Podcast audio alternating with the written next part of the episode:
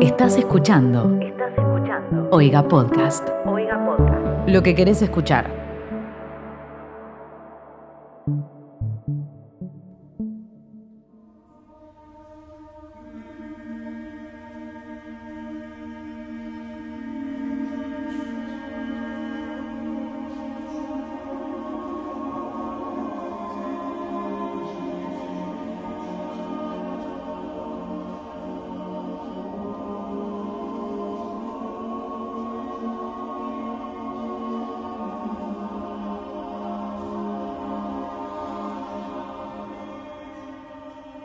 Días, buenas tardes, buenas noches. Bienvenidos a un nuevo episodio de Extra, este espacio de Oiga Podcast, donde nosotros tres, que somos la gente de Oiga, eh, discutimos distintas cosas o hablamos sobre algo en particular del momento que eh, nos, nos- nos parece urgente o sobre lo que tengamos ganas de hablar.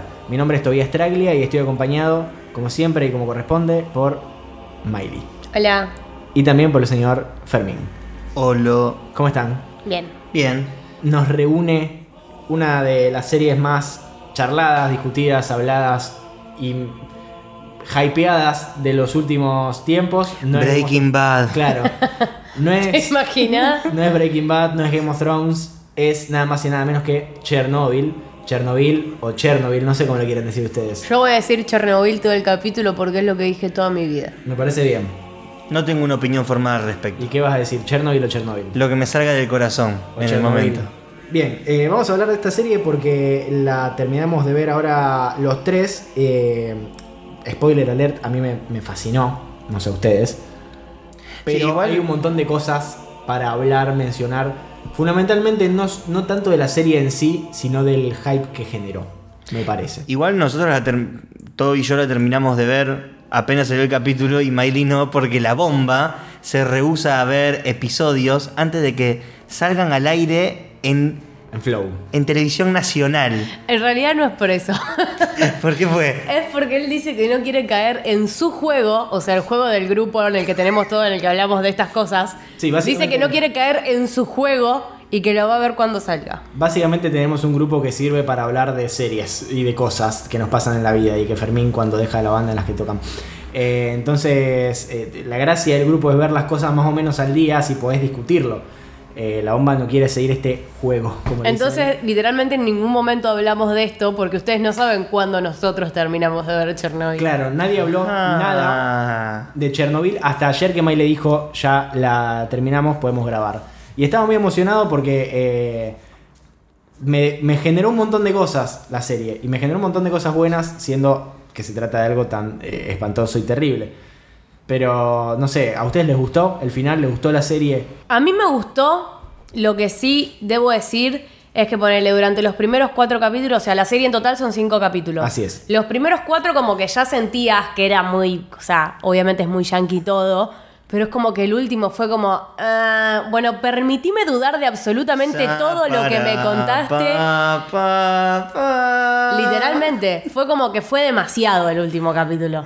Me encantó igual, Sí, me pareció es. un muy buen cierre, pero fue como... ah, Bueno, habrá, ahora, ahora están haciendo una, Una versión rusa. Una versión rusa que dice que es una conspiración del FBI. De la CIA. de la CIA. Que la CIA destruyó esas cosas. Chernobyl.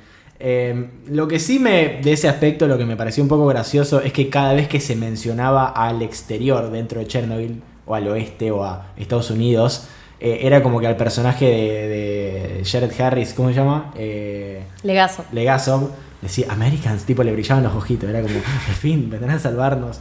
Pero no me pareció tanto así tampoco. Bueno, a mí los primeros cuatro capítulos no me dieron esa sensación ni en pedo. Pero ponele, lo hablaba con mi papá el otro día y él me decía que lo recontra renotaban los primeros cuatro. Y yo dije, bueno, pará, aguanté un poco, como que no, tampoco tanto. Pero en el último, sí. El El, último fue una lluvia de caca. Que además el tema que tiene el último, y esto es algo que pueden escuchar en el podcast oficial de la serie, que esto es algo también a notar de esta serie, me parece increíble que una serie tenga su propio podcast con el creador siendo entrevistado por capítulo, me parece algo que todas las series deberían, todas las series deberían tener porque es algo hermoso.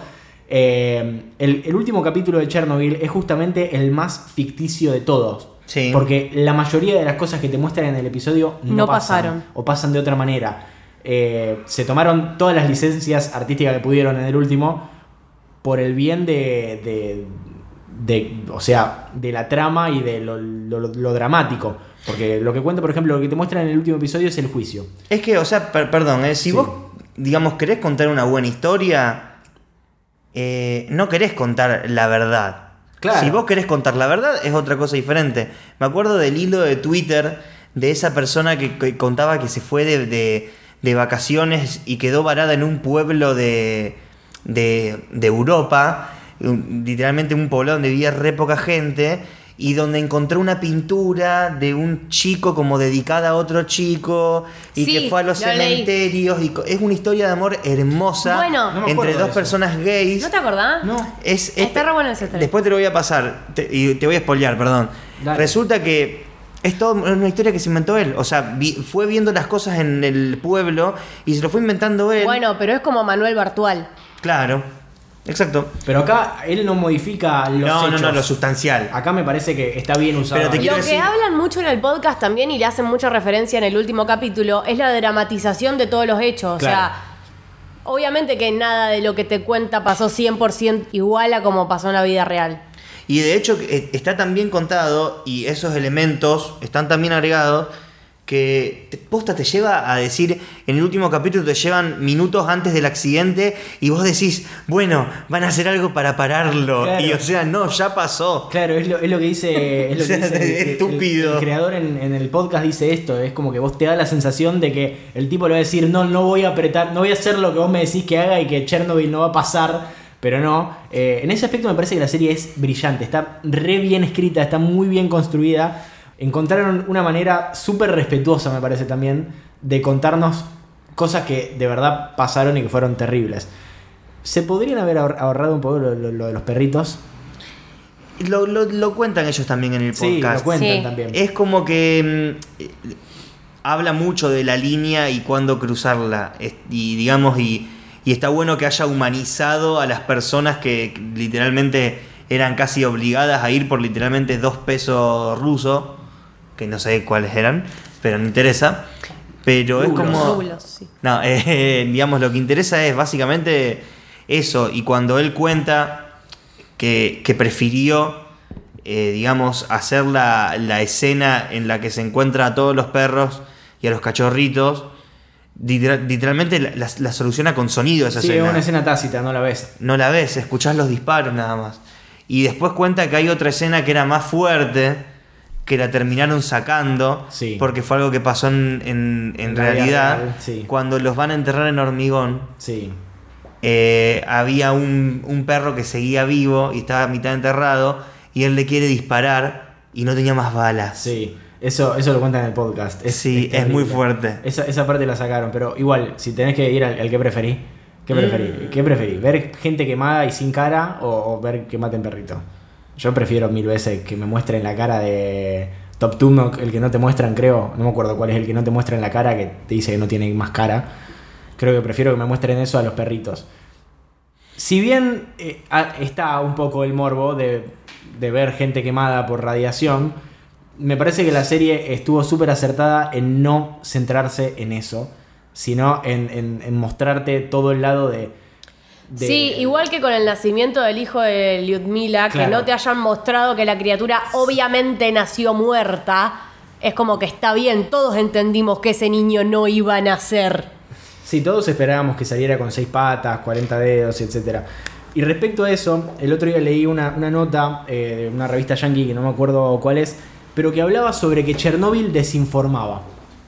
Respecto a que eh, la, la radiación podía ser contagiosa entre humanos. Que, y que es justamente lo que explican del bebé, que dicen que eh, la radiación la chupó todo el crío y, eh, por eso la madre no se murió y que probablemente no iba a poder tener hijos. Y hablan de todas las cosas que dicen a lo largo de la serie respecto a los efectos de la radiación, respecto a cómo te muestran los efectos de la radiación. Y yo creo que la serie está bien en ese aspecto igual. Porque no te muestra cómo realmente son las cosas, sino cómo ellos, o sea, lo que ellos sabían. La- y cómo las en entendían, digamos. Esa cuestión de agarrar grafito ardiendo Claro, con la loco, si mano. quieren aprender, estudien. Más vale, o sea, lee, un- lee, buscar en Wikipedia qué onda, pero te muestran bien cómo ellos tampoco sabían nada. Cómo, cómo la, la, la América... Porque si es por eso, también va a decir que la. O sea, es obvio que la gente que iba a ir, que fue al puente, se iba a morir. Y sí. Y sí, No hay Nadie te está no hay recomendando sobrevivientes. que vayas Ah, eso al lo- puente. Lo dice creo que al final. No, Claro. al Al final, sí. no hay es al final. sobrevivientes de, El puente de la muerte. Eh, pero esto se basaba más en, en- en mostrarte eh, que eh, ella no lo puede, ella no, no puede abrazar al, al marido que es bombero porque la radiación se contagia así, ella ahora es radioactiva y qué sé yo.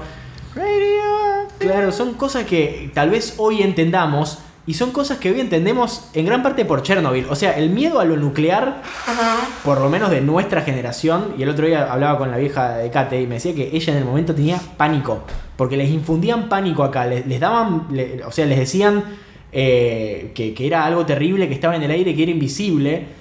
Eh, eso, eso es lo que me llamaba la atención de lo, que me contabas con, de tu viejo, que tal vez a él le pegó por ese lado también, en el sentido de que como él lo vivió, como estaban vivos en ese Sí. momento cuando fue Chernobyl, la percepción de cómo pasaron las cosas acá, Si mi viejo tenía como 20 años. claro, eran grandes, eh, o sea, no eran niños. O sea, tenían nuestra edad. El miedo que, que te infunden, eh, que te infundan, aparte de la parte nuclear, la conocemos de Hiroshima, Nagasaki y de Chernobyl. Ahí, y, y hace muy poco De Fukushima. la Fukushima, sí. Y hace muy poco fue en el 2011, que en el momento en el que pasó lo de Fukushima, todos, todos dijimos Chernobyl. Sí. Y, y vos decís, todos dijimos Chernobyl. Y fue como yo buscaba videos, onda, buscando una nube verde y onda, no, Claro. no funciona así. Pero así como todos en ese momento flasheamos Chernobyl, no entendíamos qué iba a pasar o qué era lo que tenía que pasar o cómo tenía que pasar lo que iba a pasar respecto a. a Básicamente en Fukushima lo que pasó eh, en cuestiones de resolución fue parecido a lo de Chernobyl, no por, por error humano, sino porque los muros de contención de la central nuclear que tiene que tener obligatoriamente al estar al lado del mar eran muchos más bajos de lo que realmente necesitaban ser. Que, y bueno, y el tsunami arrasó todo y Sí, literalmente era- los generadores diésel los hizo garompa, entonces lo- no hubo sistema como de enfriamiento para todos los seis reactores que había, pero había tres en funcionamiento. Lo que pasó fue Chicos un- estudiando clases de historia y Sí. de Física física, nuclear. y química nuclear. Fue un meltdown lo que dice que les va a pasar a ellos después. Pasó el bondi un poco rápido. Eh, cuestión, en Fukushima lo que pasó fue que la planta no estaba diseñada para aguantar eh, eh, tsunamis, nucleares. Ah. porque era, eran básicamente de la misma época de Chernobyl. Y obviamente, lo que, lo que tiene de bueno también la serie para mí es que te genera esa sensación de que te vas a agarrar. De que te vas a agarrar cáncer viéndola. Yo ponele, me encontré leyendo sobre Atucha, que la tenemos acá. Bueno, mi viejo me dijo eso. 200 o sea, yo todo bien con Chernobyl, pero la verdad es que a mí me, me da- me pone muy mal que acá tenemos dos muy cerca. Y manejados por gente que Y me dijo, y acá estamos en la Argentina, no en la Unión Soviética. no lo quería decir, pero Bueno. sí. Bueno, pero sin ir más lejos, en la Siberia, para la gente que no Claro. sabe Se escucha todo el tiempo. Siberia, en ¿Qué se Rosario, ¿Nunca escuchaste explosiones? De... No. hay un reactor eh, nuclear en la Siberia. Sí, ya sé que hay un reactor nuclear. Mi hermano me contó que estudia ingeniería, me contó que el otro día hacían visitas guiadas al. Ah, mirá, Yo le dije- aprovechando ahí. Yo le dije. eh, The Audacity of the Caucasity. eh, yo le dije, ¿pueden ir, pueden ir solo los estudiantes. Yo reiría al reactor. Es que sí, pero bueno, para los que no saben, los que no son de Rosario, la Siberia es nuestra ciudad universitaria, eh, en donde hay varias facultades. Y se llama justo la Siberia, no La tiene nada que ver con la claro, no tiene ver Era y- simplemente un lugar descampado donde hicieron todo. Y yo me, me había enterado hace un par de años y nunca investigué y onda y busco y no encuentro mucha información, onda, reactor nuclear Rosario. No, eh, el, tema, el tema fundamentalmente es Atucha, que eso sí, es, es grande, y que data de la misma época de Chernobyl. Tipo de Sí, la yo día construcción. busqué fotos, son unos porongos así, onda. Parecen unos hilos.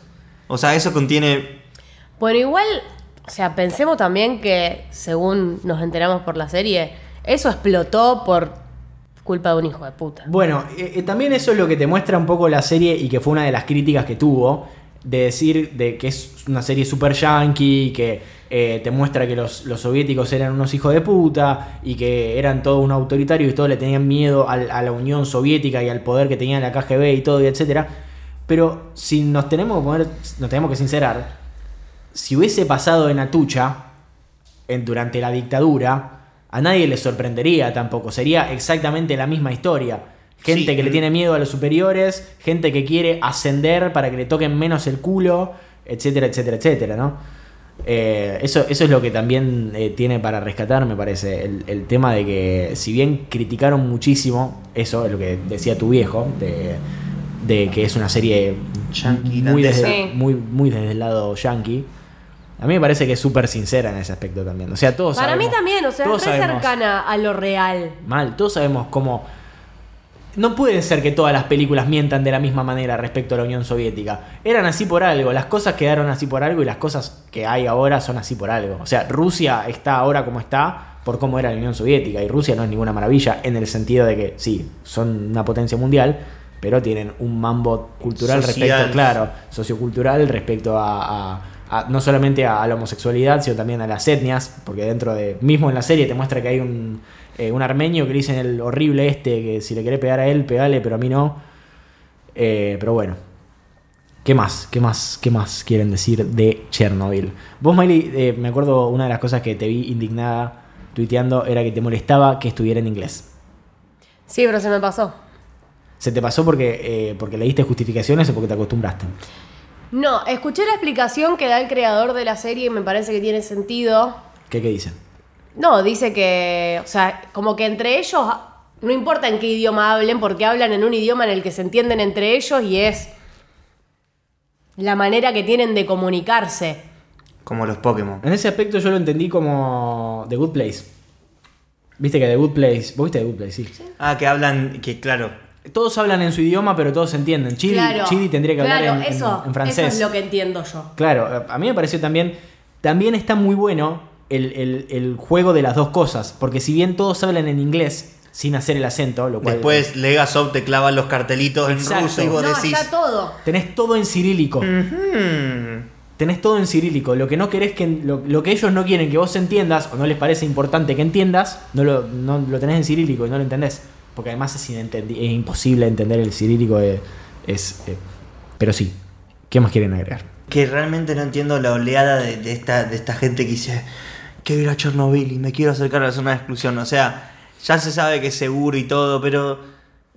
¿Por qué tenés ¿Por tantas qué? ganas de Claro, morirte? o sea, Sí, desde que salió la serie está registrado que hay un 40% de alza en. en- de, de en- booking de tours. Sí, de booking de tours y de gente que quiere ir. Es un desquicie. Yo iría igual. Tipo, si me invitan. Ya lo dije. Obvio, si voy todo pago, Si me voy invitan hasta... Yo no. ¿No irías? No. ¿A sacar un par de fotos? No. ¿Por qué? No sé, es algo que está arruinado, muy triste, que tiene una historia fea, ¿no? Bueno, pero es una, una pieza, de, es un lugar de la historia. Es como, no sé. Sí, Eh. pero igual como las ruinas y esas cosas que es como que tienen como una. Ya, ya pasó, ¿no? Sí, Como una, que- como una energía medio fea, Sí, me ya parece. fue. Sí, nuclear, gamma. Es como que no. Y más ahí que encima, o sea, está bien que esté todo seguro, pero. Sí, es como los campos de concentración. La gente que va a ser. Y Además- se sacan fotos, por favor. Acá Además se me, hace, se me hace que debe ser como... Lógicamente casi todos los tours son guiados y con un especialista por obligación. Sí, sí, Se me hace que debe ser así onda como cuando ibas de campamento con la escuela y el profesor de educación física te llevaba a conocer el campamento y decía, no acá eh, a veces aparece el indio loco de la zapatilla y aparecía uno disfrazado de indio loco de la zapatilla. Onda, debe ser como una cotillo, Igual ahí cotillonería. no podés tocar nada, según tengo entendido. ¿Vos escuchaste el podcast, el último que Sí. te explican? Bueno, te dicen eh, que ellos fueron, que les ponen como una plaquita que está hecha de, de film, de película, de, de, de Sí, que fotos. dice que dice usted, chicos, ustedes son muy chicos, Sí. pero... que, que cuando ya pasaste la cantidad de tiempo que puedes estar, se vela por la radiación que hay en el aire. Eh, están todos con contadores y que para salir te controlan y si das te tienen que lavar y te tienen que dejar un ratito tipo en cuarentena para, para que puedas volver a salir. ¿Por qué te someterías a eso? No lo puedo entender. Y qué sé yo, por, por lo que la mayoría de las personas hacen las cosas, por la anécdota. Dinero. Por la anécdota. O sea, yo entiendo el creador de la serie porque ahora debe estar nadando en plata. Podemos hablar un segundo de Craig todas las cosas que hizo. de Craig Mazin, que encima yo descubrí para mi agrado y para mi felicidad que Craig Mazin, que es el creador de la serie, es el creador y guionista, tiene un podcast en el que habla sobre, sobre guion. Eh, que hace con el, otro guionista de Chernobyl. Lo único malo es que el otro guionista de Chernobyl tiene, es la persona más gangosa de la Tierra. Y es muy difícil escucharlo. Pero escuché un episodio en el que está él solo en el que está Craig solo, que el episodio se llama ¿Cómo hacer una película? Y te cuenta cómo armar el guion de una película en base a Buscando a Nemo. Es brillante. Ese episodio, por favor, si les interesa el storytelling o escribir cualquier cosa, búsquenlo. El episodio se llama, ahora busco bien cómo se llama el podcast, pero es fantástico. Y el otro chabón del podcast de Chernobyl también tiene un, un programa, un podcast de entrevistas, que está muy bueno. No es el que el, el- el creador no, no hizo también Scary Movie y, y un par de cosas de esas. Eh, Craig Mason. Sí. Sí, eh, el creador es este, el que te digo, el de, el de Chernobyl. El podcast se llama Script Notes. Eh, notas de guion, Script Notes. Eh, sí, vos tenés el IMDB ahí de, de lo que hizo. No. Ah, pensé que lo habías buscado. Pero igual, escribí, eh, fue guionista de las dos o tres o cuatro de las de Scary Movie. ¿Cómo es el apellido? Masing. Masing. Sí, acá Eh, está. guionó también. eh, fue- pasa que son esas películas que tienen muchos guionistas. Sí. Eh, entonces, él debe haber puesto su aporte. ¿Qué pasó ayer? Identity Thief, que es un peliculón. Vos sabés que no la vi a esa. ¿No la viste? No. Tiene todas mis cosas favoritas. Jason Bateman. Juan Carlos Ozark. Melissa McCartney. y una temática falopa. ¿Qué pasó ayer? La parte 2 y la parte 3 también Super figura, Hero Movie. figura que escribió las canciones que están adentro de la película. Eh, Super Hero Movie, no sé, ¿vos la viste? Sí, es la que Drake, La que está Drake Bell. de Drake Bell haciendo de El Hombre Libélula. Sí. Esa película es Muy falopa. Pero son todas falopa, porque después está Scary Movie 2, eh, 3, Scary Movie 4, y después dos que no tengo ni idea que son, que son Rocketman y Sense- Senseless. Senseless. Y también está El Cazador y la Reina de Hielo, que también es como de la, de, la sacó de, pero de la recontra galera esta película. Una, Sí, Chris Hemsworth y la de Crepúsculo, ¿no son? Kristen no, Stewart. no, no, peor. Actúa Charisse Theron, actúa eh, em, Emily Blunt y Jessica Chastain. O sea, Pero Chris Hemsworth está, sí. sí, sí, sí. Es como la, la cenicienta, me parece esto. Pero bueno. Muy random, muy random. Sí. Porque te pasa de Super, de super Hero Movie a ¿Qué pasó ayer? Ladrona de identidades, después el cazador, de, el cazador y la reina de hielo y después Chernobyl. Que Chernobyl no puede ser más lúgubre. En No. ese aspecto me parece que es increíble cómo logran eh, Recrear. recre- recrear eh, tanto, o sea, el diseño de producción es increíble, cómo logran recrear los ambientes, la ropa de la gente, eh, las cosas, las costumbres que usaban. En el podcast te cuenta que el loco cuando escribió el guion decía, sí, le está dando comida de gato al gato. Y un ruso lo leyó y le dijo, mirá, en esa época no había comida de Se gato. le daba lo que había. Le dábamos lo que no queríamos comernos nosotros. En ese aspecto la serie me parece que es impecable y me parece que, yendo también de paso, dándole el pie a otro, otro pilar importante de lo que vamos a hablar ahora de este podcast, es que le, tiene un montón de probabilidades de ganar un montón de premios. Pero también Sí. entra en la categoría de miniserie y película para televisión, que es una categoría bastante Sobre que es una cagada, salió antes de mitad de año. Es como que se suelen complicar las cosas en los premios. Viste que generalmente todos estrenan más sobre fin de año para que sea más fresco y más reciente. Es muy raro que estrenen, sobre todo con las películas, ¿no? Las series generalmente duran todo el año. Pero esta serie como que son cinco capítulos. Igual vos pensás que ya estamos en junio. O sea, no es que estamos a principio de año, no es que estreno en marzo. Fundamentalmente también está el tema de que no va a competir contra ninguna otra cosa que conozcamos, porque es miniserie o película para televisión. O sea, si te pones a ver los ganadores de los años anteriores, la mayoría son de HBO, primero. Y después, eh, este año, ¿qué otra miniserie vimos? ¿Qué otra película para tele- televisión vimos? A menos que entre, no sé, Netflix, ponele. ¿Es que mostró? Claro, justo eso no. Pero bueno, para mí, eh, de guion, de diseño de producción, de fotografía, de vestuario, todo eso debería ganarlo. No me importa lo que haya más allá de eso. Y después está el tema de las actuaciones. Skarsgård. Skarsgård, eh, ¡Qué hombre! El, que, el, el papá de Alexander. Stellan. ¡Qué hombre, Dios! Stellan Skarsgård. Qué hombre, mamá Es mía. el papá de Alexander y de It. Claro. Eh, Y es, es uno de los tres padres de la de, Mamma Mía. claro. ¿eh? Ah, es verdad, mamá mía, me parece que no Yo la vi. apenas lo... En serio, me parece que no la vi. Vos no podés faltarnos al respeto de esta manera. De esta forma, ¿no? No hay- saben, le- es muy gracioso, no saben cómo No, le no es cambió- gracioso. Cómo Ah. le cambió la cara a Miley. Fue un segundo en el cual fue como si hubiese insultado a su madre. Amo. Mamma Mía. Eh, yo cuando apenas lo vi, dije, ay, ¿quién es este tipo? Qué cara conocida que le veo. Y pasaron 30 segundos y grité, ¡Mamma y tipo, ¡Mamma mía, Luigi! Bueno, Bueno. eh, Jared Harris, que es un maestro, eh, para actúa, los que vimos Mad Men, actúa en todo lo bueno. acá no la vio nadie. Yo lo empecé a ver y no lo llegué a ver a él. Eh, no. Yo Porque no empecé a viste nada. Y la dejé a los dos capítulos. Sí, yo vi una temporada. Son una vergüenza. Bueno, para los que vimos Mad Men y somos gente de bien, eh, nos costó un poco mirarlo. Y encima ver. Bueno, lo voy a. Spoiler alert. Si no querés escuchar lo próximo que voy a decir, De Mad Men. saltea un par de segundos. Una Y hora no y lo- media. O sea, hago solo el spoiler alert porque quiero que miren Mad Men. Porque ya la tendrían que haber mirado y porque es una serie que terminó hace un montón. Pero lo que voy a decir. ¿vos ¿No lo quieren escuchar? Sí. ¿Lo puedo decir? Sí, decilo. Sí, sí, por supuesto. En Mad Men el personaje de Jared Harris eh, muere también porque se ahorca, tipo se suicida. Y es como que para los que vimos las dos series es como que por favor pueden dejar de matarlo de esa manera. Sí, suele ser un, un actor que se muere. Es como Sean Bean un poco, porque después está, actúa también en The Terror, que es una serie que se las recomiendo un montón, que es de, de AMC, eh, que es, es muy desesperante. Y, y también da la casualidad que el bombero de Chernobyl, el que vemos, la- el esposo de Ludmila, también actúa en esta serie. Ese y tipo está- me da un asquito. eh, eh, el- encima, en The Terror, el personaje que hace es desagradable, vos no sabés. Vos no Tiene toda la pinta te de juro, ser es- es- pero te da un- unas ganas de matarlo ese tipo. Es muy, muy buen actor. Eh, por favor, vean The Terror. En fin, eh, me parece que podemos ir cerrando entonces diciendo que es una serie maravillosa y que todos los que no les gusta deben morir. No, en realidad es que me parece que las críticas que, que- que hubo respecto a la serie fueron extremadamente superficiales e inocuas, no tienen ningún tipo de sentido, simplemente No, está siendo un vos, hater. eh, y, y- y- y no, de los dos lados, ¿eh? Viejo, igualista. No, pero posta. Onda, el capítulo salía y, o sea, al aire, pasaba un minuto que salía al aire, no hay forma de que lo veas y en IMDB ya tenía 9,9 estrellas que la gente le ponía. O sea, para un poquito, ¿eh?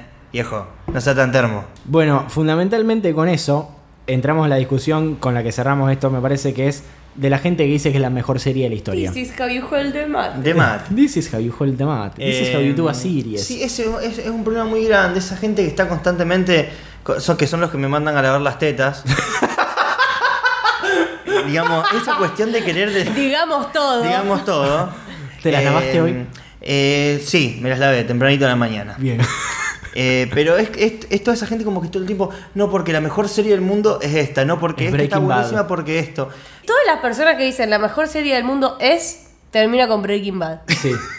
Y además es la única serie que vieron. Sí. Si no vieron todas otras cosas de, de- de Porque si no, claramente dirían Mad Men.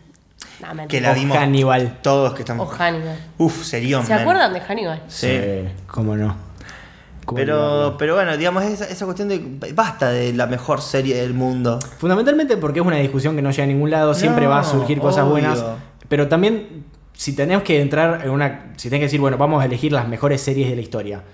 Chernobyl entraría y es una muy buena serie, está muy bien hecha, pero no sé si cuenta. Porque yo a mí no me cambió la vida. Yo personalmente no. la pondría en un listado de las mejores series de la historia, fundamentalmente porque está basado en hechos reales. Entonces no es algo original, como puede decir, no sé, Game of Thrones o como Hannibal, que sí están basados en libros. Son cosas creadas de cero. Esto está basado en, en hechos reales. Me parece que eso la, la quita de. de- o, o estoy siendo medio racista, pero para mí. No, no necesariamente. Para mí no necesariamente. Pero es como que es una serie que está buena, súper entretenida, muy bien contada, excelente en todos los sentidos. Y es súper didáctica. Pero que no te cambia la vida. Para mí, una serie que, que sea tipo la mejor serie de la historia o lo que yo considero como series posta, que para mí son las mejores series de la historia, son series que me, me hicieron cambiar la forma en la que yo miro series. Tal cual. O la vida. Exactamente. Claro. Te, te cambian un Que, poco por la ejemplo, perspectiva. Sí. Creo que con las que me pasó The fue con... The Leftovers. La primera que me hizo sentir eso fue Hannibal. Sí. Después fue Fargo. Sí. La primera de True Detective. Sí, sí. ¿Saben cuántas veces vi la primera de True Detective? Muchas. Cuatro veces. Y Mad Men. Mad Men de verdad. O sea, Perdón, ustedes ¿y The porque. Leftovers? The Leftovers también. Pero también es como una serie entretenida que como que Pero- empezó y terminó y para mí ya está. Pero No me, no me cambió mierda. nada. ¿No te hizo mierda? No. ¿No? ¿No te hizo mierda? Mirá, No. Yo desde que mierda. miro The Leftovers, dejo, desde que miré, dejo de decir la hija de Steven Tyler y ahora Steven Tyler le digo el papá, papá de Liv el Tyler. ya está, o sea, para mí se murió ese señor, nada más vive Te iba a decir el papá de Megan, pero Megan se llama el personaje. Che, nada, pero, pero posta, o sea, qué sé yo, miren series que, que lo llenen en ese sentido. No, O consuman, consuman mucho, mucho, mucho, mucho, mucho, mucho y algo les va a cambiar la vida y van a dejar de decir que Breaking Bad es la mejor serie es del como, mundo. es como el, el- el que se considera cinéfilo porque fue a ver las 22 películas de Marvel.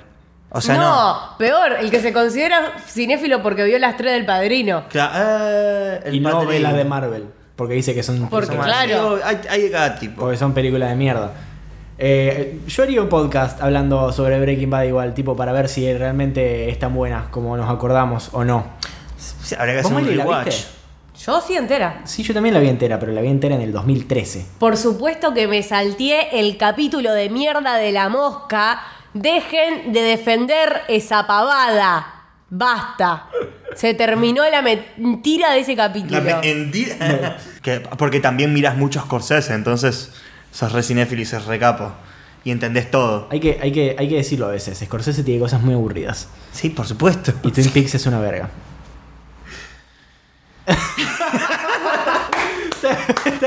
Ustedes no me vieron, pero hice un hair flip. Estaba esperando que Miley reaccionara tirándome con el termo o algo. Usted no puede decir semejante barbaridad. Sí. No, igual yo entiendo que Twin Peaks no es para todo el... A mí Twin Peaks no me cambió la vida, pero me dejó secuelas psicológicas. Sí, pero It también te dejó secuelas psicológicas.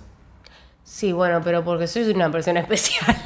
¿Vos soñaste con Pero- el enano o no? No, pero Twin Peaks fue como mucho tiempo. O sea, con It me pasó ponerle los siguientes tres días después de que vi la película. O sea, yo quiero que ustedes entiendan que yo soñé con Pennywise todas las noches. Claro. O sea, posta. Pero con Twin Peaks, al ser una serie y verla muy seguido, fue como muy prolongado el trauma y a la vez no podía dejar de verla. Fue horrible. ¿Vos viste la segunda temporada entera? No.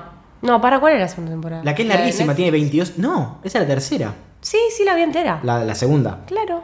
La que tiene 22 episodios. Sí. Yo me quedé en la mitad, no podía más. No, eh, no sé, para mí tiene algo de adicción. Es como, para mí Twin Peaks es la El- merca de la serie. el o sea, Paco. sabes que te hace mal, pero no puedes parar de consumirlo. Bajo ese concepto tenés a Evangelion, pero bueno. eh, es Bueno, pues no la miro. para otro podcast eso.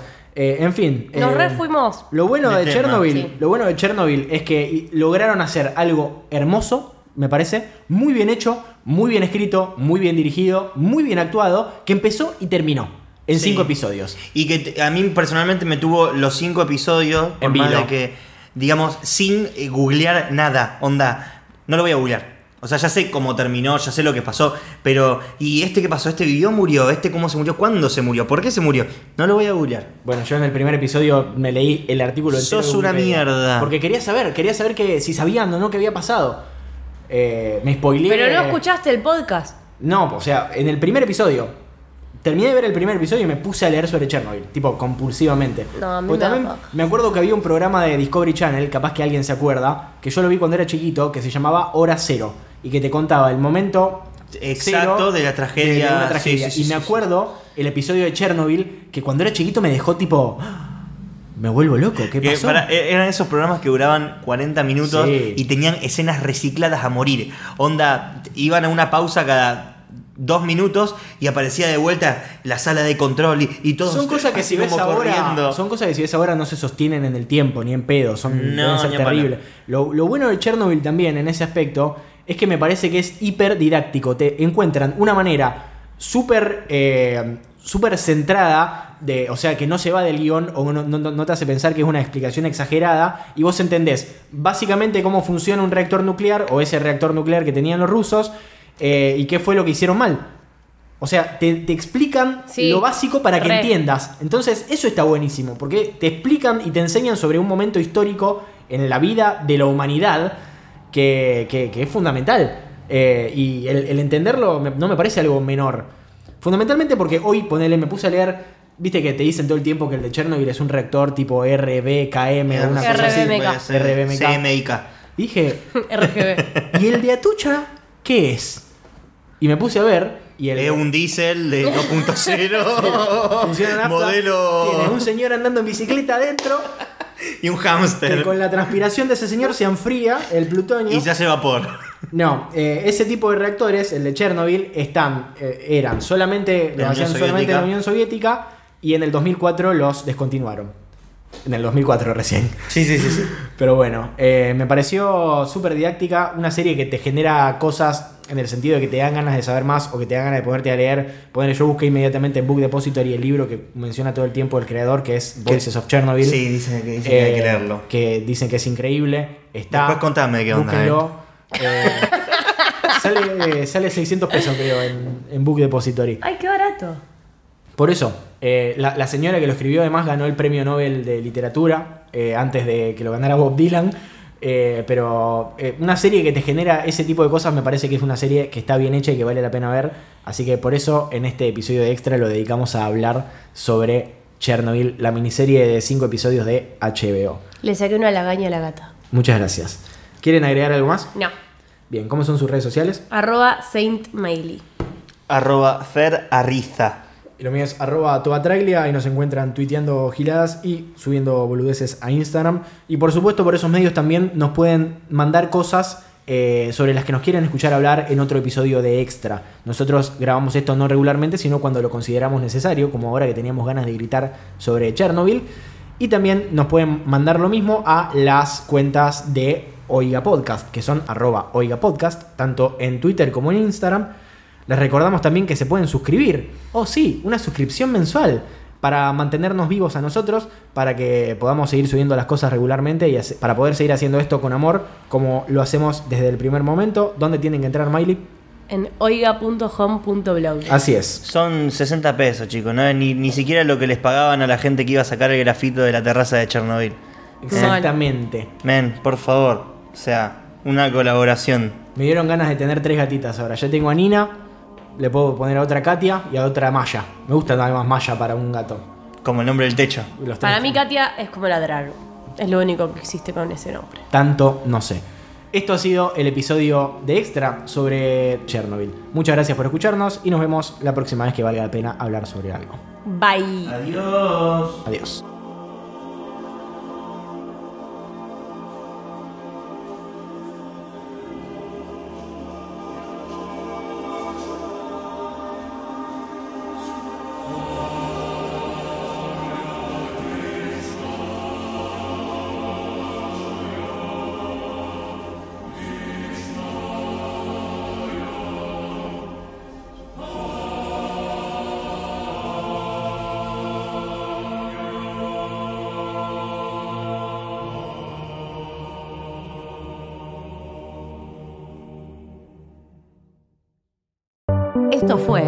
Podcast de Oiga. ¿Querés escuchar más? Seguinos. Arroba Oiga Podcast.